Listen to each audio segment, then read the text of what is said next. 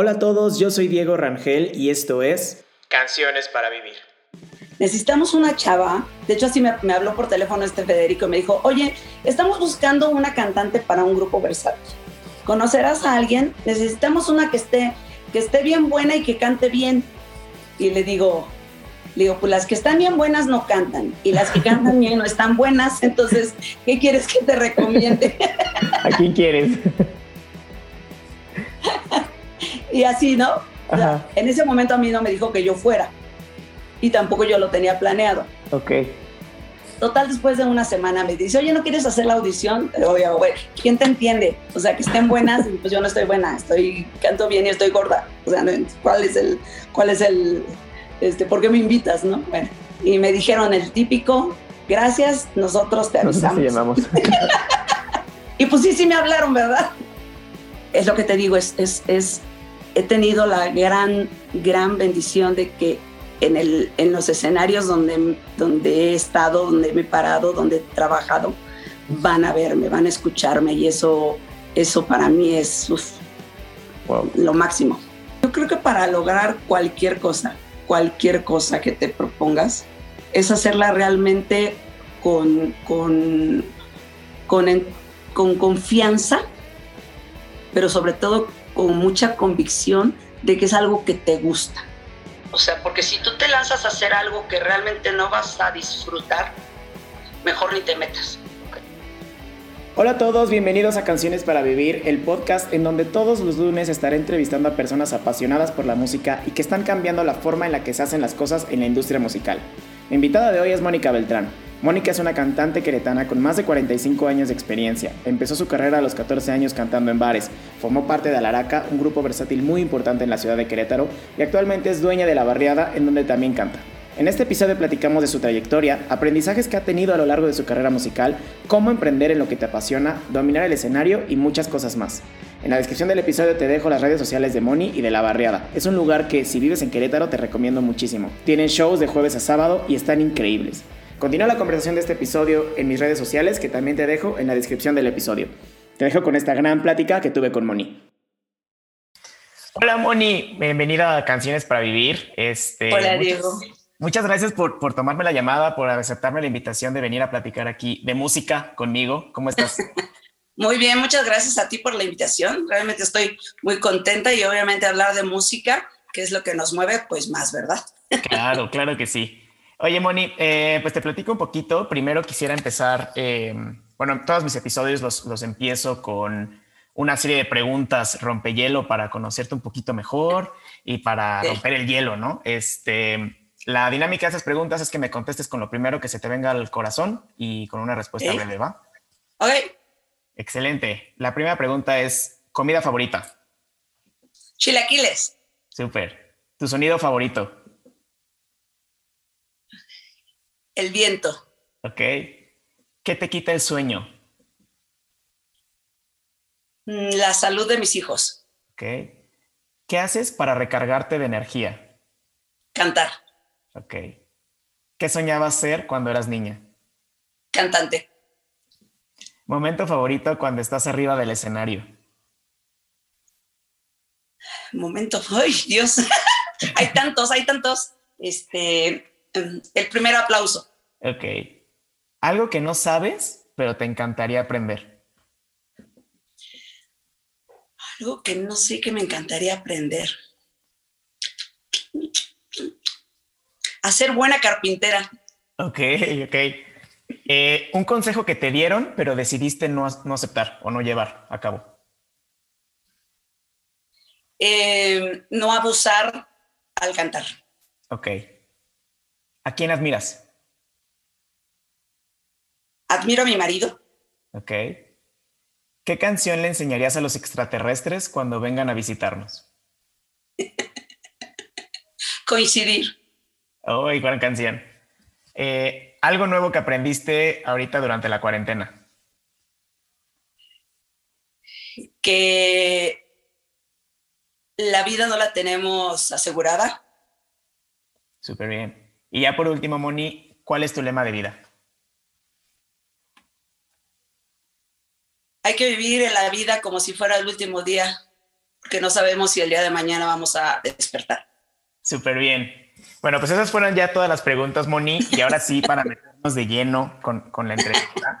Eh, a mí siempre me gusta iniciar por el principio. Digo, aquí vamos a compartir un poquito tu historia, tu historia para que nos, nos inspires y nos cuentes de tus experiencias.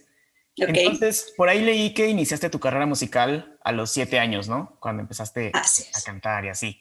Cuéntame un poco de esa Mónica. ¿Qué soñaba esa Mónica? ¿Qué, ¿Qué música escuchaba en su casa que la influenció? Cuéntame. Bueno, fíjate que en casa, como soy la menor de cuatro hermanos y me llevan mucha diferencia, mis hermanos me llevan diferencia de, de 11, 11, 9 y 6 años.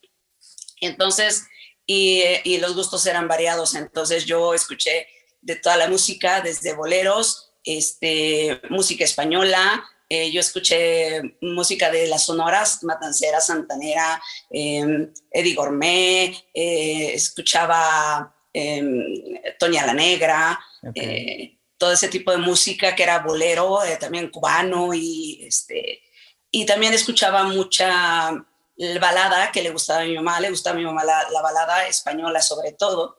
Y pues mis hermanos, diferentes gustos, escuché música disco, escuché rock, rock and roll de los 60 escuché este, eh, todo lo que era español Espiero, eh, Joaquín Sabina, em, todos los cantantes, todos, todos, todos, todos. Y bueno, pues obviamente como es mucha la diferencia, a mí en ese tiempo, cuando yo era chavita y empezaba a tener ya mis gustos musicales. Escuchaba yo ya lo que era de mi época, que son eh, Timbiriche, Parchís, em, eh, Enrique Llana, eh, empezaba Yuri, empezaban todas las baladistas que hay ahorita que las sigo cantando desde que empecé a cantar, ¿no? Sí, sí, sí. Pero yo empecé estudiando música clásica. Ok. ¿Qué, qué estudiabas de música clásica? O sea, ¿algún instrumento? Yo No, no, no, solamente canto. Ok. Canto, pero era, era canto clásico, o sea, Em, no, no ópera como tal, porque no, no, no soy una cantante de ópera, pero sí de canto clásico, del bel canto, ¿no? Y estudié en Bellas Artes de aquí de Querétaro. Y empecé a estudiar a, los siete años sin realmente saber que yo me iba a dedicar a cantar, ¿eh? Oye, ¿y por qué, y por qué decidiste estudiar? O sea, digo, a, tan temprana edad como que, no sé, me imagino que igual no sabes mucho y... ¿Quién, Así es. ¿Cómo, fue que te animaste a estudiar música a los siete años? Mira, lo, fue muy chistoso, porque obviamente, al ser yo la más pequeña de, la casa y con tanta diferencia de edad, yo normalmente convivía con puros adultos. Siempre conviví con puros adultos, entonces fui una, una adulta chiquita. Ok. cuando yo estaba en la, estaba en la primaria, cuando estaba en la primaria, en segundo de primaria, el maestro de mi hermana que estaba, será su maestro en Bellas Artes, el maestro Arnulfo Benítez, que en paz descanse, resultó que era el, llegó a ser el maestro de canto de la primaria donde yo estaba. Oh, ok, ok. Hicieron una, una selección para el coro de la primaria y ahí empecé yo a cantar con él. Descubrió que yo tenía el don de cantar y empecé a cantar. Y obviamente también como mi hermana iba a Bellas Artes, eh, pues ya también me mandaban con ella. Y el maestro Benítez, pues obviamente también me jaló, ¿no? Para estar en el coro infantil de Bellas Artes y empecé a estudiar con él. Pero no era algo como si lo tuviera planeado, sino, te digo, como viví siempre como conviviendo con adultos, mm, pues no, no era una niña de, de muchas amigas, ni de jugar, ni, y no jugaba con nadie porque estaba muy, era mucha la diferencia con mis hermanos. Pero la cantada se me dio y, y bueno, el, el, maestro Benítez vio que tenía ese don, ¿no? Y pues, él, él, él, lo trabajó para que yo pudiera hacer, claro. cantar todos estos años que llevo cantando. Oye, Moni, por, por ahí escuché en una entrevista que, que, que vi en YouTube em, que empezaste a cantar en los bares como por ahí de los 13, 14 años. Este, digo, ahorita, ahorita ya me hace clic porque ya me dices que eras una adulta chiquita, entonces, porque cuando yo lo, yo lo escuché dije, wow, 13 años cantando en los bares. este, ¿qué aprendías tú de esas experiencias? Primero cuéntame cómo, cómo fue que llegaste, no sé, a ver si te acuerdas, a la primera vez que cantaste en un bar, ¿cómo fue? ¿Te acuerdas? Ok, mira, la situación fue la siguiente. Con el maestro Benítez, eh, el maestro Benítez tiene eh, cuatro hijos. Y entonces uno de ellos, eh, el mayor, de los mayores, más bien, de los mayores, llega una vez un, hubo un concurso aquí en Querétaro que se llamaba el, primer certamen de la canción queretana. Y lo contactó un compositor, el, maestro Arturo Etienne, lo, lo, contactó y le dijo, tengo una canción, tiene quien la cante. Y me dijo que si quería participar en este concurso, junto con Enrique, su hijo, Enrique Benítez, que también es maestro de canto. Y, y pues yo a todo siempre, siempre he dicho que sí. Siempre he dicho que sí, porque además siempre tuve la libertad de que mis papás siempre me apoyaron y siempre me dejaron ser. Okay. Entonces, yo nunca decía que no, porque también tenía la seguridad de ser una adulta chiquita y tenía mucha seguridad, siempre he tenido mucha seguridad. Entonces, pues sí, si quiero, ensayamos una canción que me acuerdo que era la de Callados, de, de esta, ay, ¿cómo se llama? Esta mujer, mm, bueno, de una, una dueto, se llama Callados la canción, y la ensayamos y nos presentamos con el compositor de esta canción, que era Balada para un escéptico en el amor. Ok. Le gustó cómo la cantamos y concursamos con esa canción. Cuando ganamos el certamen, ganamos el primer lugar, no por canto, sino por la canción, porque era de la canción queretana. Ahí me invitaron a formar parte de un grupo musical para eventos. Y estuve en eventos un año y medio nada más, lo que duró ese grupo. Y de ahí empecé a trabajar en, en el Club La Hacienda, mm, en el barecito del Club La Hacienda, en Jardines de la Hacienda. Empecé a trabajar ahí. Eh, pues siempre iba con mis papás y uno de mis hermanos, mi hermano Nacho. Eh, entonces íbamos, íbamos los cuatro y pues yo cantaba y yo, mientras cantara y cantara y cantara, pues a mí nada me interesaba, no más que cantar. Y esa fue mi, primera experiencia como barecito. Era un bar familiar. Sí.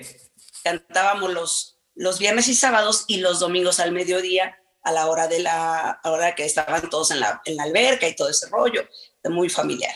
Y ahí fue mi primera experiencia así como con barecillo, ¿no? Ok. Y ya después ya me fui a un bar bar, ya, ya, ya más, vas de señoras.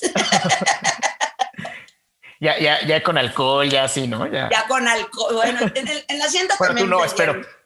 Ya vendían alcohol. No, yo no, yo no veo. A mí no me gusta tomar. Pero ya, ya, ya, ya vendían alcohol ahí en el, en el, en el Club La Hacienda. Pero obviamente después me voy a trabajar a otro bar, que ya ese ya era de más adultos. Este, pero obviamente con el permiso y la compañía de mis papás siempre. Claro. Y de, y de uno de mis hermanos, y siempre íbamos juntos, siempre me cuidaron y todo el rollo, ¿no? Y pues era padre porque además sí, me, me, el dueño del lugar me dijo que tenía que, que, hacer algo para aparentar ser más grande, porque me veía muy escuincla. yo a los, a, los, a los 14 años, iba a cumplir 15 años cuando yo entré a trabajar al bar. Ok. Oye, y, digo, a, a tan corta edad, ¿Qué, qué o sea, me imagino que en ese momento no lo tenías tan presente, pero ahorita ya tú como Mónica eh, de esta edad, eh, ¿qué aprendiste de esas experiencias? Porque digo, no creo que cualquiera pueda aprender tan, a tan temprana edad, ¿no? Y, meterse así de lleno a los bares y, así. Fíjate que sí sirve. Bueno, depende también de tu carácter. Te digo, yo sí tengo la, la, la, fortuna, a lo mejor, de que siempre fui más madura. Entonces, al ser una adulta chiquita este, y con la seguridad que yo tenía, pues sí me ayudó mucho eh, eh, el manejo de la, de la gente con algunas copas, el, el, el, saber con quién, gracias a Dios, nunca en la vida, nunca en la vida me faltaron al respeto, nunca. Este, y nunca tuve ningún problema con nadie. Y, y siempre fue así, o sea, aprendí aprendí cómo manejar a la, a la gente con algunas copillas, ¿no? A gente alegrona, aprendí. Y, y, eso, pero te digo, depende que cómo sea el carácter de cada quien, ¿no? Claro. Pero digo, me, imagino, digo, ahorita lo que, a lo que te dedicas, que ahorita ya, ya lleguemos a eso, ya llegaremos a eso, este, te ayuda muchísimo, ¿no? Porque al final creo que, creo que existen varios, varios tipos de público, ¿no? Y el tipo de los, el tipo de público de los bares, pues son personas que van a tomar, que van a convivir y así. Y obviamente tienen el extra de la música en vivo, ¿no? O sea, no van a ver tal cual al grupo. Fíjate que, que en mi caso, en mi caso, puedo decirte que he sido bendecida con que en todos los lugares que he estado van por querer oírme. Ok. Tengo la gran fortuna, o sea, eh, Mm, bueno, ya tengo, tengo 40 y 43 años cantando. 43 años cantando y te puedo decir que tengo la, la, gran bendición y la gran suerte, la gran fortuna de que cuando me paro en un escenario, la gente sí voltea a ver. Wow. Y me van y me buscan. Y eso es, es algo que, que a mí me llena muchísimo y lo he logrado desde que empecé yo a cantar. Y oye, Moni, ¿y tú identificas qué, qué, tienes tú, no sé si en tu voz o en la forma que interpretas, eh, que hace que la gente te voltee a ver? Fíjate que yo creo que es el, la gran, el gran gusto que siento yo por hacerlo. Yo creo que cuando yo estaba jovencita, cuando estaba yo, yo chavita, pues obviamente el timbre de mi voz era muy dulce, era bonito, era muy agradable. Eh, y, y, sí tenía ese gancho. Ahora, soy, soy una mezcla de, soy una mezcla de, mi papá era de, de Nogales, de Nogales, Sonora, y mi mamá es de Veracruz. Y soy una mezcla muy, muy, este, muy prendidona, ¿no? Sí. Entonces, quizá eso también, el, el, el ser muy abierta y muy relajada, eh, ayuda a que me ayuda mucho a conectar con la gente. Ok, sí, de acuerdo, porque la verdad es, es que siento yo, no sé, pero creo que el público de los bares va a ser un poco complicado si no tienes esta chispa, ¿no? O sea, si no, si no conectas con ellos de primera, debe ser es muy complicado. o sea, si, si, si, si, si realmente tú vas, eh, o sea, yo voy, a, yo voy a un lugar. Obviamente yo como cantante, como cantante, si voy a un lugar que hay música en vivo, yo siempre aplaudo, pero, pero hay muchas veces que es muy complicado que la gente que está cantando te conecte, pero pues depende que, con, que, con, que lo hagas por, por gusto o que lo hagas por necesidad. Ok. Y eso influye mucho. Yo a mis hijos siempre les dije, cuando hagan algo, cualquier cosa, y los dos me salieron este, artistas, los dos son cantantes. Bueno, los tres son cantantes, son artistas y hacen mucho, mucho todo de esto dentro del medio. Este, yo siempre les dije, si se van por el dinero, nunca realmente van a, gozar lo que hacen y tampoco van a conectar con la gente. Y, además, yo creo que eso es muy importante. Claro, y además también porque, bueno, siento yo que la, la, la, la carrera como músico es complicada porque aparte de que está muy estigmatizada, de que como que la toman como de mentiritas, podría decirse, este, es una carrera como de muchos nos, muchos obstáculos, muchos, este, no sé, como que no tan fácil. Es que, eh, es que, la, como dices, está este, estigmatizada y tienen mucho miedo de lo que es, pero porque a lo mejor no han vivido del lado correcto o no lo han visto del lado correcto porque puedes llevar una carrera de, músico o cantante completamente limpia y recta, directa, y, no perderte ni en el alcohol, ni en las drogas, ni en la prostitución, ni en nada, ¿no? Simplemente gozar lo que haces y hacer la música para, que a los para gozarla tú y el hecho de que tú la goces la va a gozar las demás personas.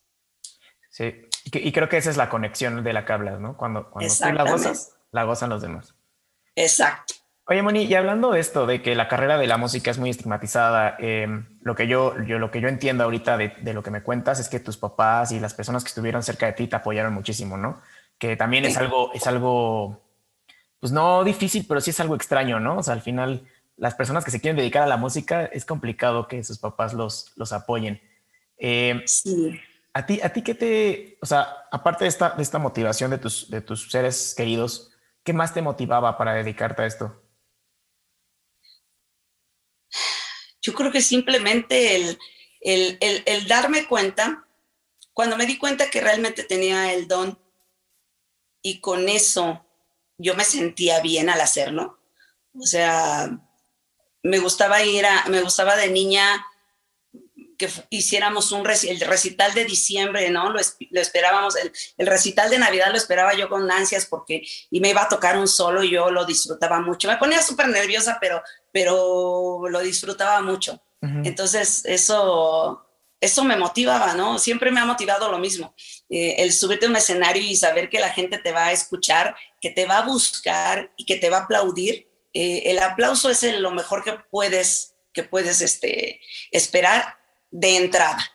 Y ya después, lo que viene después del aplauso, que es el cariño, que son, es la muestra de amor que tiene la gente, eh, el acercamiento que se tiene con la gente, ya eso es otro, otro nivel, pero el, primer, el poder arrancar los primeros aplausos, eso ya está ya. ¿no? ya. Ya con eso los, los tienes al público. Sí, definitivamente. en 1994 inicias eh, el camino con, con, el grupo Laraca, ¿no? Este, Ajá. Empiezas como ya a meterte ya más de lleno, ¿no? Cuéntame, cuéntame los inicios de este proyecto, cómo, cómo nació. Em, digo, fue, fue, según yo, fue de los grupos más importantes de eventos de aquí de Querétaro, ¿no? Tuvimos, un, tuvimos nuestra muy buena época, claro que sí, para, para eventos sociales. Mira, lo que, lo que pasó fue algo también muy simpático. Yo cantaba en el bar. Yo canté en ese bar durante siete años. Después lo cierran y yo ya no tengo dónde cantar y empiezo a cantar, sigo cantando clásico y me dedico a cantar en misas. Entonces canté en mil bodas, 15 años, graduaciones, todo, pero pura misa, puro clásico. Y de repente llega una invitación, yo canté en la boda de un tecladista, y llega una invitación diciendo que si no quiere hacer una audición para un grupo que están formando. Okay. En ese tiempo lo estaba formando Jorge, que es mi, que es mi esposo desde hace 24 años. este, Jorge eh, este muchacho eh, del teclado, eh, un guitarrista y un bajista. Y entonces ahí, ahí, voy, ¿no? Yo, yo a hacer mi audición. Este, iba yo con mis dos niños. el mayor tenía, el mayor tenía 88, tenía 6 años y el menor tenía 2 años. No, menos. Iba a cumplir un año, iba a cumplir dos años cuando fui a hacer la audición. Ok. Estaba chiquito. Y ahí voy yo, ¿no? Con, mi, con mis niños y hacer audición. Y ahí tienes a Jorge en la batería diciendo, a ver, una, un bolero, pues ahí te va. A ver, una balada, pues ahí te va. A ver, una cumbia, pues ahí te va. y luego se me quedaba viendo y me dice, a ver, ¿te sabes el guardaespaldas? Porque todo el mundo dice que la canta y se queda a la mitad. Y yo, inglés no te sé, o sea, yes, ok.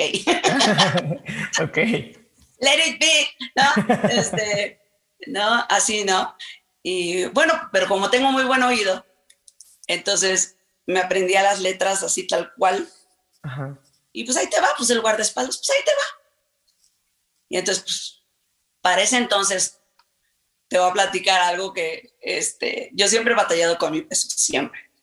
Pero como acababa de tener a César, al más chico, y había yo subido 18 kilos, yo era una cosa entonces, había probado de todo, no había podido bajar de peso. Y cuando estaban buscando ellos vocalista, al tecladista, Jorge le dijo, bueno, todos dijeron, necesitamos una chava. De hecho, así me, habló por teléfono este Federico y me dijo, oye, estamos buscando una cantante para un grupo versátil. ¿Conocerás a alguien? Necesitamos una que esté, que esté bien buena y que cante bien. Y le digo, le digo, pues las que están bien buenas no cantan y las que cantan bien no están buenas, entonces, ¿qué quieres que te recomiende? ¿A quién quieres? y así, ¿no? en ese momento a mí no me dijo que yo fuera y tampoco yo lo tenía planeado. Ok. Total, después de una semana me dice, oye, ¿no quieres hacer la audición? Oye, güey, ¿quién te entiende? O sea, que estén buenas, pues yo no estoy buena, estoy, canto bien y estoy gorda. O sea, ¿cuál es el, cuál es el, este, ¿por qué me invitas, no? Bueno, pues ya voy, canté. Y me dijeron el típico, gracias, nosotros te avisamos. llamamos. Nunca en mi vida había hecho audición así. Ok. Ok, está bien. me salí con mis chamacos y todo. Y, este, y, pues sí, sí me hablaron, ¿verdad? Sí. sí me hablaron y empezamos a trabajar con el grupo Alaraca. El primer año fue muy duro. Eh, con mi marido Jorge, que, que en ese momento que todavía no, no, no, no, éramos nada, nos conocíamos, empezó a hacer mucha labor de venta, mucha labor de venta, de publicidad y todo ese asunto. Y al siguiente, el segundo año ya fue muy bueno para el Grupo Alaraca. Y estuvimos trabajando alrededor de 20 años. Oye, Moni, ahorita, ahorita que comentas esta parte que, que Jorge hacía la labor de venta y así, se me vienen, o sea, se me vienen varias preguntas. Em, creo, que, creo que los que estamos de este lado vemos ya, o sea, no sé, los que están en el evento ven la interpretación increíble y las canciones padrísimas, Pero detrás de todo eso, pues hay, como dices, ¿no? Una labor de ventas impresionante, ensayos, este... ¿Tú qué, tú qué identificas que hicieron bien para poder llegar a dar un buen, un buen show o para tener tanto éxito como lo tuvieron? Como el grupo versátil. Fíjate que hicimos, hicimos varias cosas bien. Y una de las más importantes, de las más importantes, es ser profesional.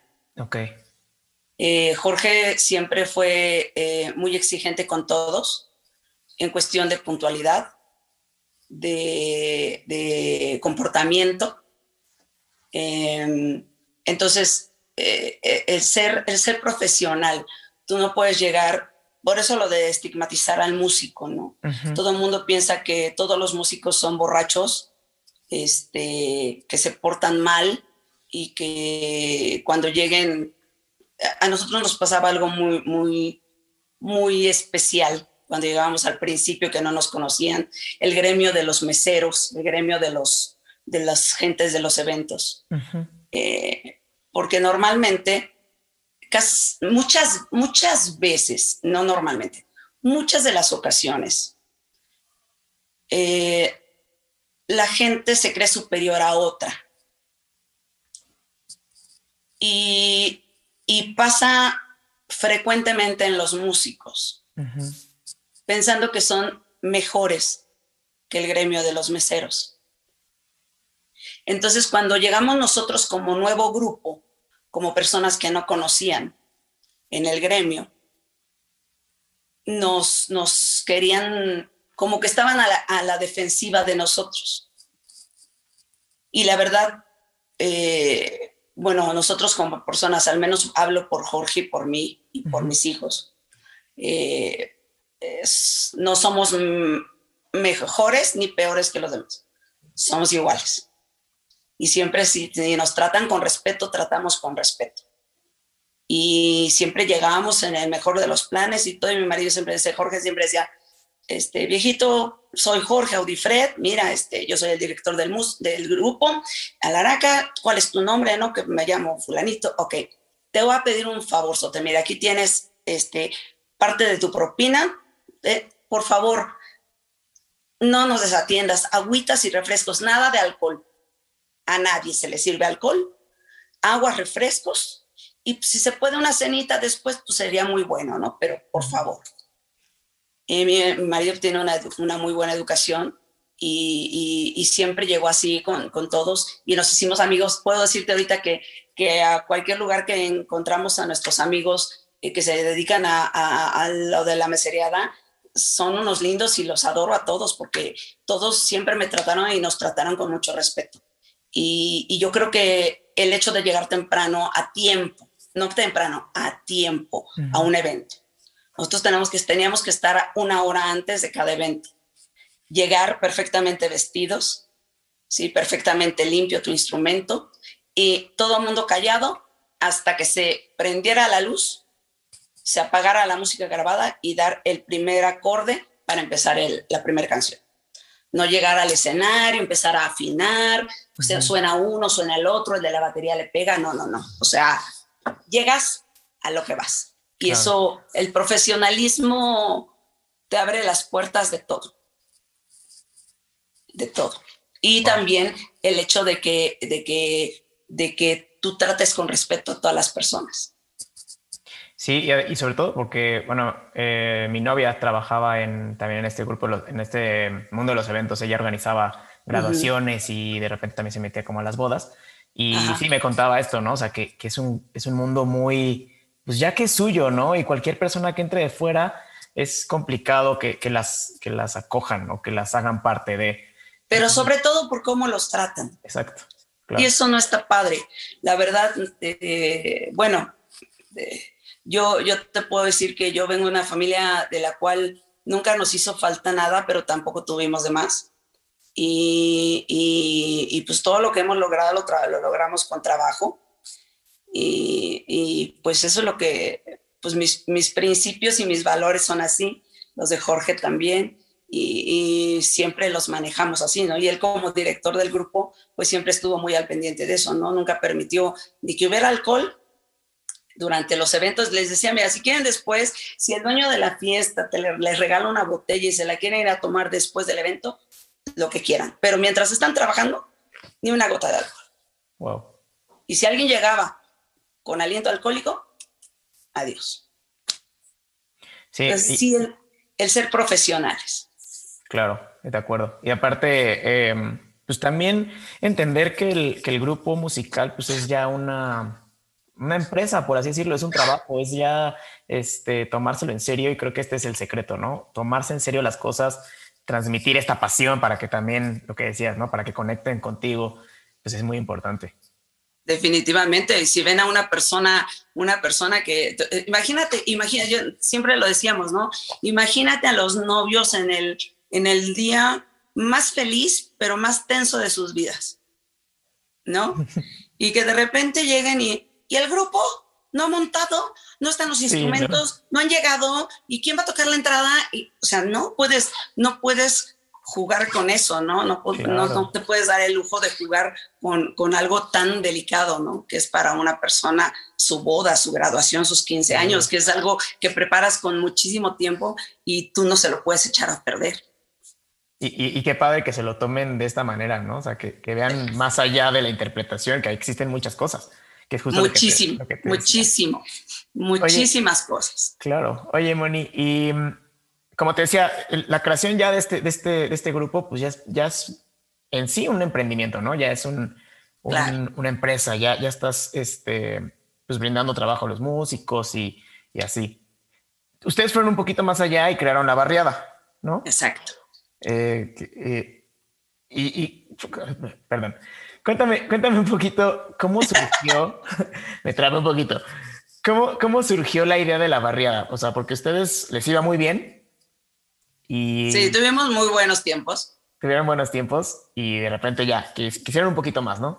¿Cómo, cómo surgió la barriada? Surgió por, mira, nosotros, gracias a Dios, te digo que a partir del segundo año de grupo empezó a, a ir mejor, mejor, mejor. Pero llegó un momento de grupo después de tantos años que, el tipo de fiestas cambiaron, el tipo de fiestas cambió, ¿no? Entonces, eh, ya la, música en vivo en sí no era como algo tan importante. Cuando nosotros empezamos con el grupo, tratábamos con los papás de los novios, ¿no? Con la generación, con la generación adulta, y tratábamos y ellos decidían y armaban la boda porque ellos la pagaban y todo ese rollo. Después empezó a cambiar un poco y entonces empezó el rollo de que los grupos pues, ya llevaban una resbaladilla y ya llevaban botargas y ya llevaban zanqueros y lo que menos era, era lo que menos hacían era tocar en vivo. ¿No? Era más como una fiesta infantil a lo bestia que realmente un evento importante. Y la música en vivo eh, pasó a segundo término. O sea, una vez una novia nos dijo, Dice, pero ustedes sí se bajan, ¿no? A, formar la filita con los novios y ese rollo, ¿no? Y nosotros dijimos, ¿y quién toca? Claro. Y mientras, ¿quién toca, no? O sea, obviamente nosotros no lo hacemos porque nosotros no usábamos secuencias, era todo en vivo, pues nosotros no hacemos eso, ¿no? Entonces no somos el grupo adecuado para ti. Y así empezó a cambiar la situación y entonces surgió la nueva generación de grupos que hacían, que hacen este tipo de, de eventos, ¿no? Que utilizan ya secuencias grabadas, que no todos los instrumentos son en vivo, que pueden hacer todo este tipo de rollos, de las botargas, de los anqueros, de, toda, la fiesta, toda la, cuestión de, cositas. Y, nosotros como músicos y como cantantes profesionales, pues ya no nos gustó. Y entonces cuando teníamos algún fin de semana, mi marido y yo libres, salíamos, a nosotros no, nos, no tomamos, pero nos gusta comer y escuchar música. Entonces, este, salíamos y decíamos, ¿a dónde vamos? Pues vamos a buscar, ¿no? Entonces ya mi marido se bajaba y decía, no, este lugar no me gusta. Y vamos a otro, ¿no? Déjame de abajo. Se bajaba, no, no me gusta, no está padre. Y así. Y entonces, en esa búsqueda de lugares donde a nosotros nos gustaría ir como adultos para tomarte una buena comida, tomarte un, refresquito y oír buena música en vivo, no había. Un día dijo mi marido, algún día, todavía teníamos el grupo, algún día podré, pondremos un bar como al que, a nos, al que nosotros nos gustaría ir. Algún día, pero se quedó en el tintero, se quedó en el tintero. Se viene abajo lo del grupo musical versátil, empezamos a no tener trabajo ya, porque ya nuestro trabajo ya no era requerido por, por la nueva generación de grupos. Claro. Entonces, eh, pues el grupo fue bajando, bajando, bajando. Eh, en ese momento, eh, yo, yo puse mi primera estética y, y, andaba yo queriendo dar clases de canto en una primaria y andábamos buscando un chorro de cosas que hacer. Y se nos presentó la oportunidad de, nos ofrecieron en el bar del Holiday Inn Diamante. Ok. Que si quería ir yo a cantar con un tecladista. Ok. Me dice, ¿cómo ves? Pues vamos, no hay bronca. Okay. Fuimos la primera semana y me dice mi marido, ¿sabes qué, chaparrita? Si voy a venirte a acompañar los jueves, viernes y sábados, me voy a aburrir. ¿Qué te parece si le hablamos al bajista y yo toco la batería? Porque él es baterista. Sí, sí, sí. y entonces, y su grupo ahí, ¿no? Entonces dice, dice, por la misma cantidad no hay bronca, o sea, no vamos a pedir más, pero me va a dar flojera acompañarte. Todo esto, o sea, por que vengas a cantar aquí tres horas y órale, pues, le hablo al bajista, ponemos la batería, el bajo, y al rato, oye, se falta una guitarra. y ahí poco a poco. Entonces, ya formamos el grupo, ahí mismo, ahí estuvimos un año y medio. Y era muy padre porque, hace cuenta, no sé si conozcas el, el barecito de ahí de, del Holiday en Diamante. Bueno, es entras, es una curvita, ¿no? Es muy chiquito, es una curvita. Estábamos nosotros en la mera curva y entonces era de 9 a 12. Al 5 para las 9 empezaba a llegar la gente. se llenaba. Terminábamos a las 12 y en 5 minutos se vaciaba. O sea, iban a verlos ustedes. Entonces, es lo que te digo, es, es, es, he tenido la gran gran bendición de que en, el, en los escenarios donde, donde he estado, donde me he parado, donde he trabajado, van a verme, van a escucharme y eso, eso para mí es lo máximo. He tenido esa gran bendición. Y, luego, ¿cómo, cómo, ¿cómo se fue? ¿Cómo emigraron, por así decirlo? ¿Cómo, cómo evolucionaron a la barriada? pues mira, el grupo se fue, el grupo se, se fue disolviendo. O sea, todavía estando en la barriada, tocamos en, en, unos cuantos eventos. ¿Qué te gusta? 10, 15 eventos, bodas y alguna, pero fue muy poco a poco hasta que ya de plano ya no, ya no hicimos eventos. Y este, entonces, cuando, cuando estamos un año y medio en el Holiday Inn, y dice mi marido, oye, y si empezamos a buscar y ponemos el bar que te dije, como al lugar que nos, al que nos gustaría ir. Ya con esta experiencia de un año y medio, pues igual podemos. Entonces buscamos este, cómo financiarlo. Este, mi suegra nos hizo favor de financiar, de ayudarnos a financiar el proyecto. Eh, nos pusimos a buscar lugares, encontramos el lugar, el edificio del, del, maestro Chava Padilla, que en paz descanse, y este, hablamos con él, y sí, estaba rentando el lugar, y hablamos con él, lo fuimos a ver, pues sí, sí, sí, pues órale, ¿no? Hablamos, mi marido habló con mi suegra, mi suegra puso, eh, este, nos ayudó con la inversión y pues nosotros haciéndole a la carpintería y a pintar y hacer y poner y a todo, todo, todo, pues con mucho cariño lo hicimos y con mucho cariño lo abrimos poco a poco. Nos fue muy difícil subir dos pisos a la gente en el centro de la ciudad. Claro. Es complicadísimo, pero poco a poco se fue corriendo la voz, se fue corriendo la voz, se fue corriendo la voz del show. Y bueno, eso ya hace 12 años. Wow. Y, y gracias a Dios todo ha sido, digo, hemos tenido muy buenos momentos, hemos tenido muy buenas, eh, muy buenas rachas, muy buenas, hemos tenido buenas, excelentes, regulares, malas, muy malas, este, de todo, ¿no? Pero pues seguimos ahí con algo que nos, que por, por romanticismo de la música en vivo, de, del poder cantar y, hacer algo que nos costó tanto trabajo. Claro. Y que de verdad la gente va, va a buscarnos, es, vale la pena. Totalmente. Oye, Moni, y ahorita, o sea, el, concepto de la barriada es esta música, eh, pues yo la, yo la, no sé cómo, no sé cómo categorizarla como esta música nostálgica, ¿no? Como viejita o... Pues, pues sí, mira, es que eh, ahorita hay, hay buenos compositores, pero no hay muchos. Hay buenos compositores como Río Roma, como este, como Sin Bandera, como este Carlos Rivera, como este Miguel Luna, como los de Tres de Copas, como Ornelas. Este, hay buenos compositores, pero no hay muchísimos.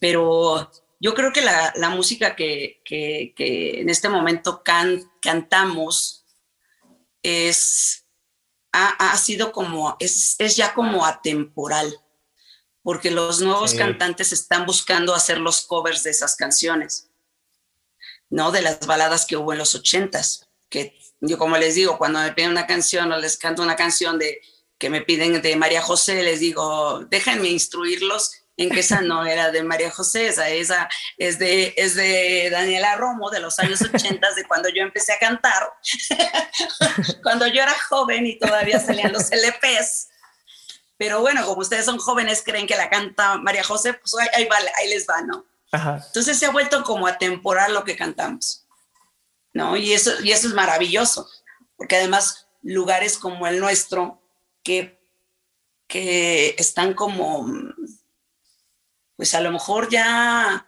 diría uno que ya están caducos. Sí. Eh, porque pues, lo que suena son, son bandas de rock, o, música electrónica, eh, un antro con banda o con un rato de electrónica. Eh, nuestro concepto a lo mejor ya es trillado o es un concepto que, que, pudiera no ser válido, pero la verdad hay gente que lo busca. Claro. Y es maravilloso. ¿Cómo, cómo, cómo se mantienen vigentes? O sea, ahorita que me comentas de que ya, es que ya hay muchísimas cosas, ¿no? O sea, digo, ahorita por la pandemia igual ya, ya lo, ha sido, ha sido fatal para Ha sido horrible, pero pues, en un mundo donde hay tanta música, tantos lugares, tanto, ¿cómo le hacen para mantenerse vigentes con esta música? O con este concepto, más que nada. Creo que es más. Pues el hecho de, el hecho, precisamente, el seguir conservando el mismo concepto y no ser un lugar de moda, sino más bien tratar de ser un lugar de tradición. Y totalmente lo es. Que eso, eso es lo que, este, te voy a hacer una comparación muy simpática que siempre hizo mi marido desde el principio, que dijo, yo quiero que esto sea como eh, en México la, la cueva de Amparo Montes, que duró muchísimos años, la tuvo durante muchos años. Amparo Montes, una cantante de, de bolero de los años 50 y hasta que murió tuvo su cueva y ahí iban cantantes, artistas conocidos a cantar con ella y todo ese rollo. Y ella tenía su lugar chiquito, muy a gusto, para, con un pianito, y ella cantaba los, los días que quería cantar, ¿no? Dice, yo quiero que esto sea como, para, como un, para, para ti como lo que, lo que fue la cueva de Amparo Montes, y me gustaría que fuera tan conocido como la mariposa o como la yegua. La yegua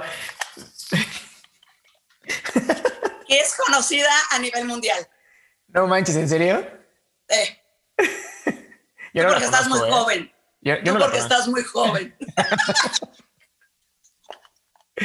Pero no había persona que no viniera a Querétaro hace algunos ayeres este, que no dijera cuando vi que, iba a pasar a la yegua. Sí, me imagino. La verdad es que estos lugares digo, la mariposa, la yegua. sí, o sea, que, fuera así como algo, te digo, tradicional de Querétaro. Claro, claro, claro. No, eso, es, lo, que, lo que queremos hacer con esto, ¿no? Por eso, aún con esta pandemia que nos ha pegado durísimo en, en, lo, en lo mental, en lo psicológico, en lo económico, en la salud, en todo, este, híjole, el romanticismo por tener nuestro lugar es otra onda. Y, como dices, ¿no? O sea, cuando algo te gusta, como que solito, ¿no? Como que, digo, obviamente hay, mucho trabajo de por medio, pero también, pues tiene mucho que ver, ¿no? El gusto, el amor. por ese ah, lugar, por, lo que haces. Oye, cuando, se te, cuando se te acabe el amor por hacerlo, ya ni te pares por ahí. Claro. Oye, ahorita que comentas de la pandemia y de todos estos obstáculos, estos momentos duros que han tenido, ¿qué, momentos o qué, em, qué podrías identificar eh, que ha sido algo duro que les ha pasado, pero que han sabido llevar, que, se ha transformado en un aprendizaje? O sea, algunos momentos duros, ¿qué les ha, qué les ha pasado? Em, con respecto a la barriada. Bueno, con respecto, con respecto a todo. Creo a que, todo. Creo que todo lo vas aplicando, ¿no? Lo aprendes y te paso, lo aprendes y lo aplicas, ¿no? Pues sí, mira, yo por ejemplo al principio te decía que, que un, un, un, consejo que no tomé, que me dieron y no tomé, fue el abusar, el ser muy dadivosa con mi voz.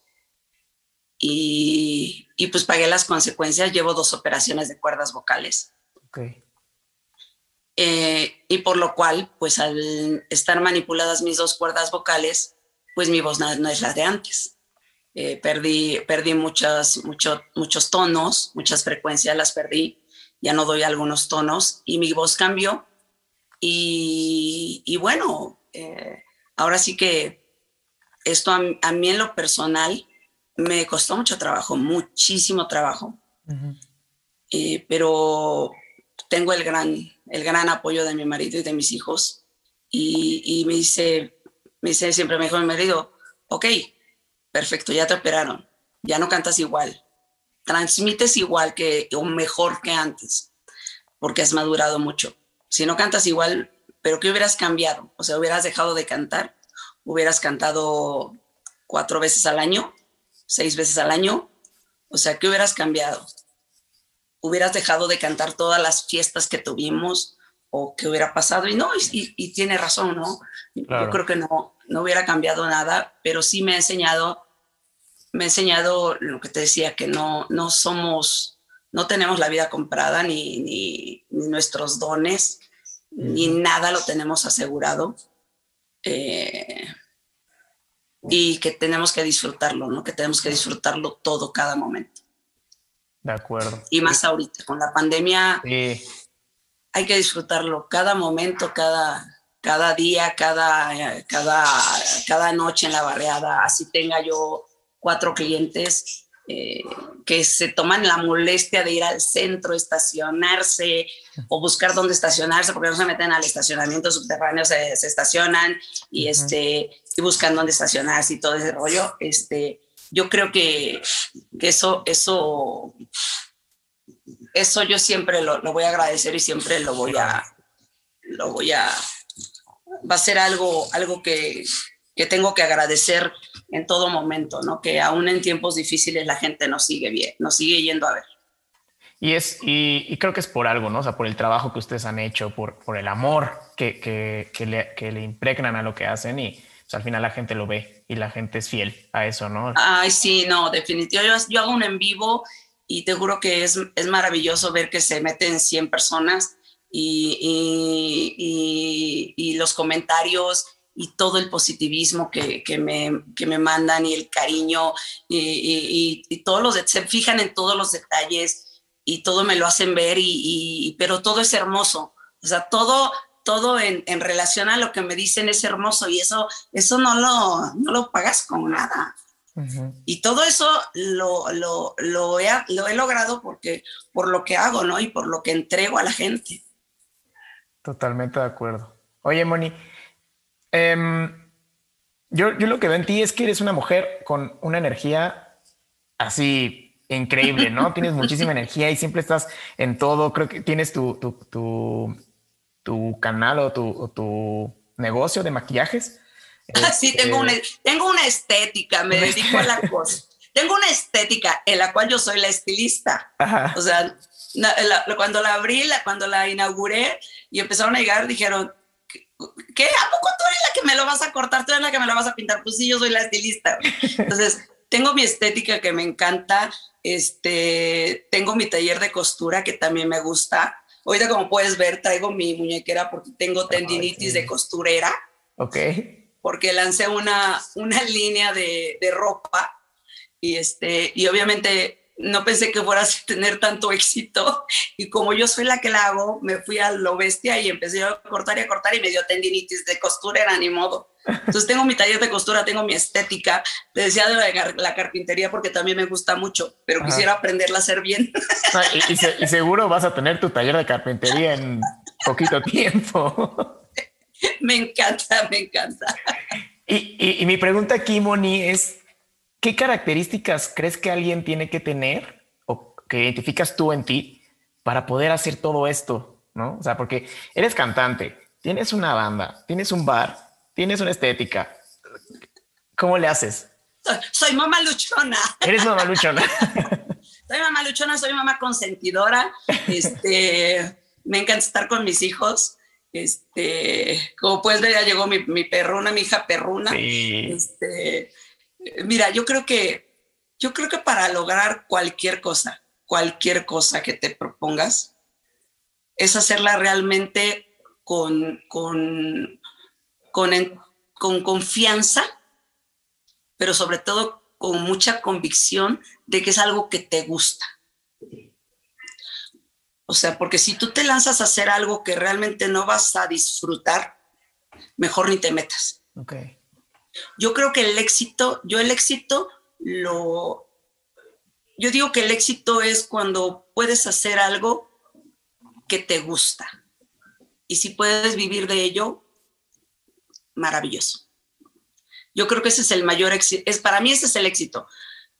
Y en este momento te lo puedo decir que para mí el éxito durante toda mi carrera de cantante y durante toda mi vida, eh, con mi familia, con mis hijos, con mi marido, con el negocio, con, todo. Eh, es, mi éxito es que hago lo que me gusta, lo que quiero, como yo quiero y además vivo de eso. Wow. Entonces es como todo una, una consecuencia de toda esta mentalidad, ¿no? de que te amas lo que haces amas lo que haces y que lo tienes que hacer con profesionalismo, definitivamente. Si no eres profesional, no puedes hacer. Claro. O sea, no, no, no, cualquier cosa, por mucho que te guste, si, si em, haz de cuenta, ¿no? Yo digo, eh, lo que te digo, me gusta la carpintería porque me gusta, me gusta crear. O sea, yo pongo un pedazo de té. Yo estoy feliz porque acabo de recibir en, mi, en la caseta de vigilancia, me llegó una caja con más telas, porque soy adicta a comprar telas, ¿no? Y estas son para mí y veo que pedí 10 cortes de telas y digo, ¡ay, qué padre! O sea, me emociono porque digo, voy a poder ponerlo en mi mesa de corte y hacerme unas blusas muy padres, unos vestidos muy padres. O sea, me gusta crear, ¿no? Entonces, por ejemplo, yo digo, me gusta la, me gusta la, la, la carpintería, pero por mucho que me guste, si yo no llego a tiempo a tomar las medidas, si yo no termino bien el mueble, si, si me queda chueco, si no pongo suficiente empeño, pues obviamente no me va a ir bien.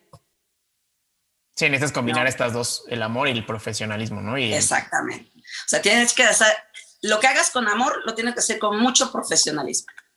Yo no me imagino llegar a cantar, a cantar a, a un lugar, llegar con unas copas y que se me olviden las canciones o que no me pueda parar o que no pueda bailar porque ando, ando tomada. No puedo imaginarme, yo no puedo imaginar cómo alguien lo puede hacer. Sí, de acuerdo. Porque para mí no es válido, porque yo no lo disfrutaría. Sí, y, creo que ese es el, el, punto, ¿no? Que lo tienes que disfrutar y tienes que estar como en tus cinco sentidos. Definitivamente. Para poderlo disfrutar y transmitir este disfrute a la gente para que también ellos lo disfruten, ¿no? Exacto. Sí, sí, sí. ¿Sí? El, el, el, tú estar con todos tus sentidos puestos en lo que haces va a hacer que se haga un, que haga una, es como si tiraras una piedra al, agua y se hiciera una onda enorme y llegas hasta, el, hasta el fondo de donde estés y les llega a todos esa onda de energía. Wow, sí, de acuerdo. Oye, Moni, de, ahorita que me, que, me está, que me has contado tu historia desde el, desde el inicio, bueno, empezaste con Jorge, ¿no? La, y hoy cantas con, con César, tu hijo, ¿no? sí. En la barriada. ¿Cómo le haces para separar eh, esta parte profesional, por así decirlo? Bueno, más, más bien profesional, este, de la parte familiar. ¿Cómo le haces para trabajar con la familia? ¿O, o es, es, difícil o no? ¿Cómo? No la separo. Ok. Es que sabes qué pasa, este, no la separo porque mi relación con, con mis hijos es bastante buena. Mi relación con mi marido es bastante buena. Tenemos una familia muy padre.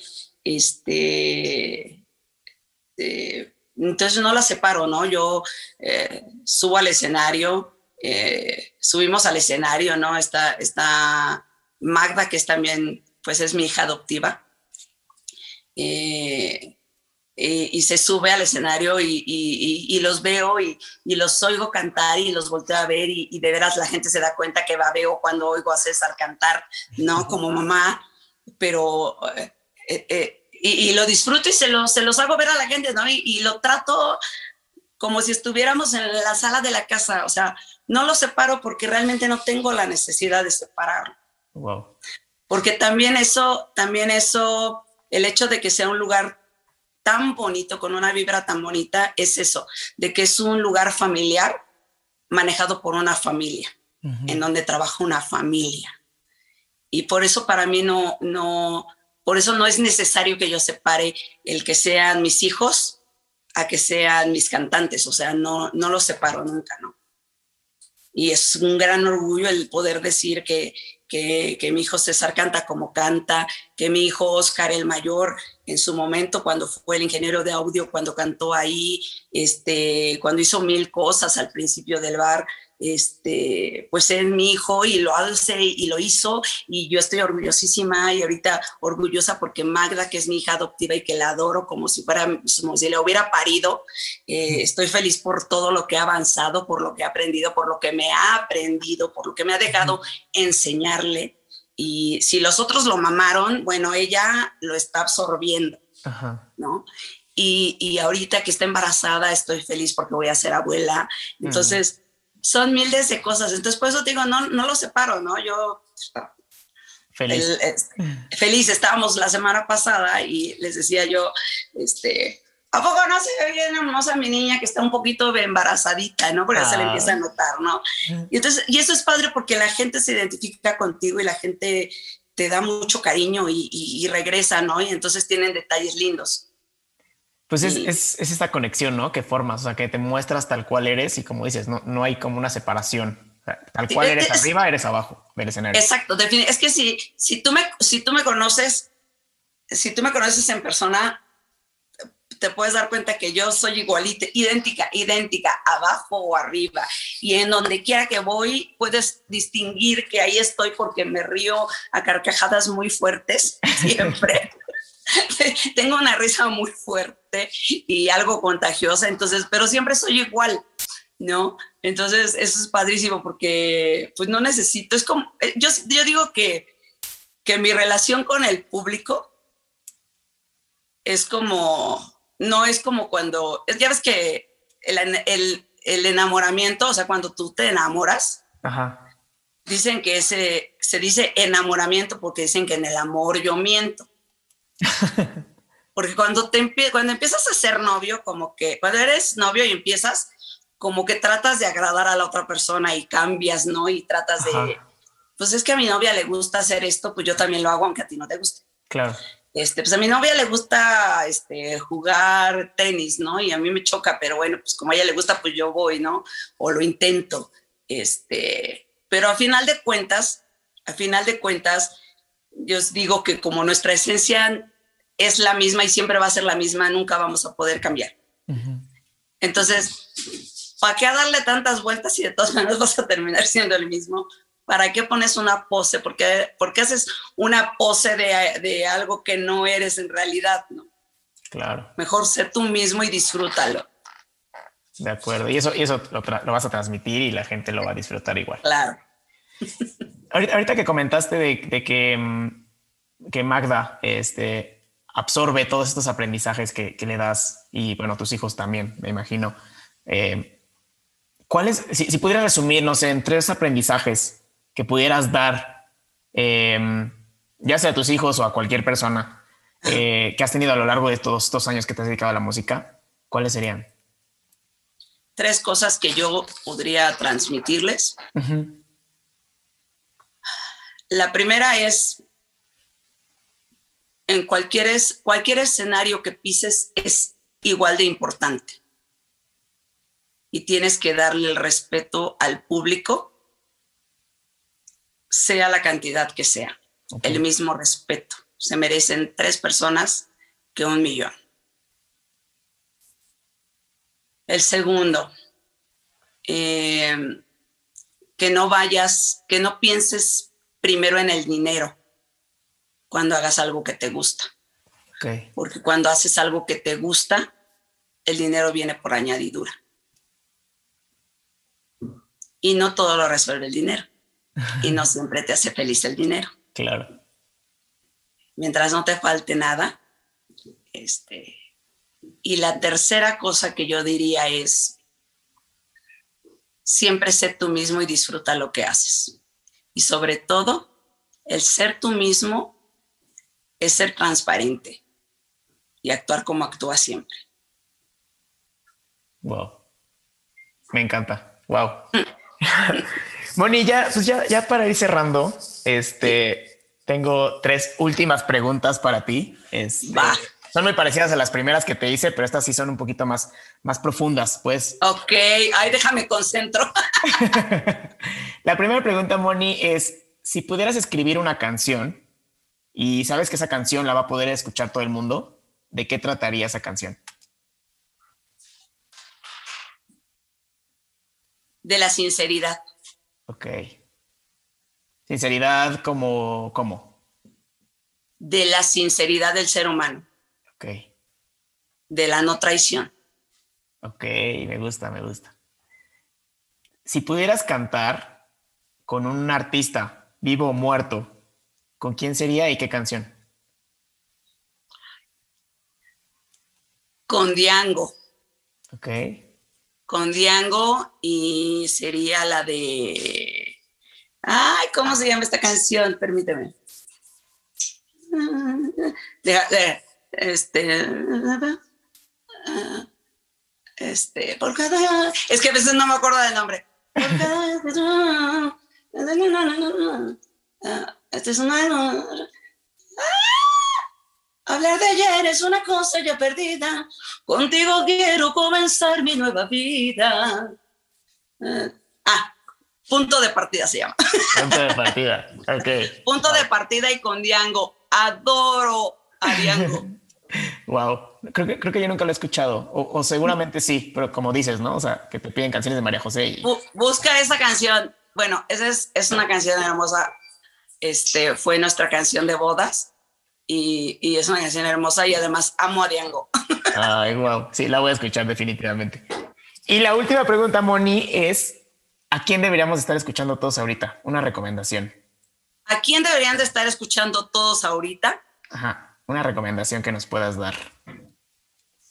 Digo, obviamente, obviamente a ti, obviamente tienen que irte a ver a ti. bueno, aparte, aparte.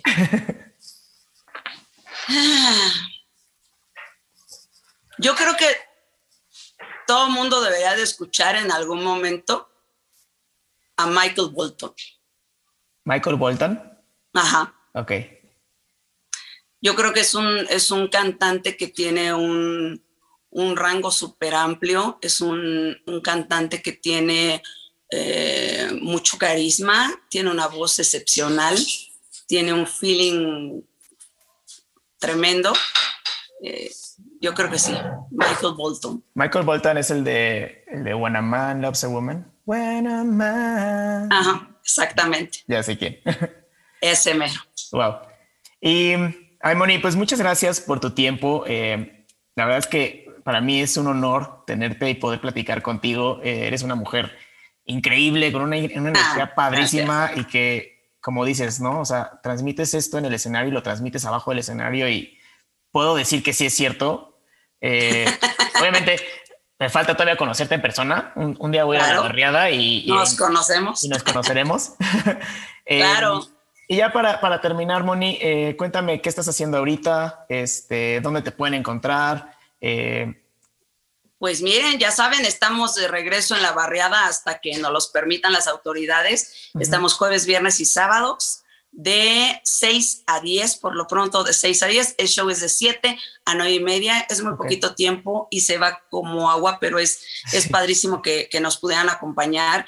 Digo, dependemos obviamente de las autoridades para saber si vamos o no al, al escenario C, pero ahorita que es la segunda vez que abrimos durante la pandemia, la segunda vez apenas, este, pues sí, necesitamos a la gente, la necesitamos. Y la necesitamos por muchas razones. La necesitamos porque nos hace falta sentirlas, porque nos hemos alejado, porque esta pandemia nos ha alejado a todos. Y, y realmente necesitamos a la gente. Necesitamos, yo soy una persona muy apapachona, yo soy una persona que necesita mucho contacto mucho contacto físico, pero siempre he sido así, o sea, yo soy de que me gusta abrazar, que me gusta dar besos, que me gusta que me abracen, que me apachen. Yo siempre he sido así toda mi vida y esto me lo ha quitado. Entonces simplemente, ya ves, voy a ver. Simplemente el hecho de que vayan, eh, hace falta eso. Ya que no tenemos el contacto físico, que haya un contacto de emociones, que haya un contacto de, de miradas, de cantar, de, de, conectarnos a través de la música. Moni, pues, pues te iremos a visitar. Obviamente todo, todo esto lo vamos a dejar. Espero que sí. Lo vamos a dejar también en la descripción del episodio para, para que vayan a la barriada. Es un gran lugar. Por allá nos vas a tener pronto. Espero eh, que sí, Diego. Muchas gracias por tu tiempo. Eh, que tengan todos una gran semana. Nos vemos. Bye. Y gracias. Un beso.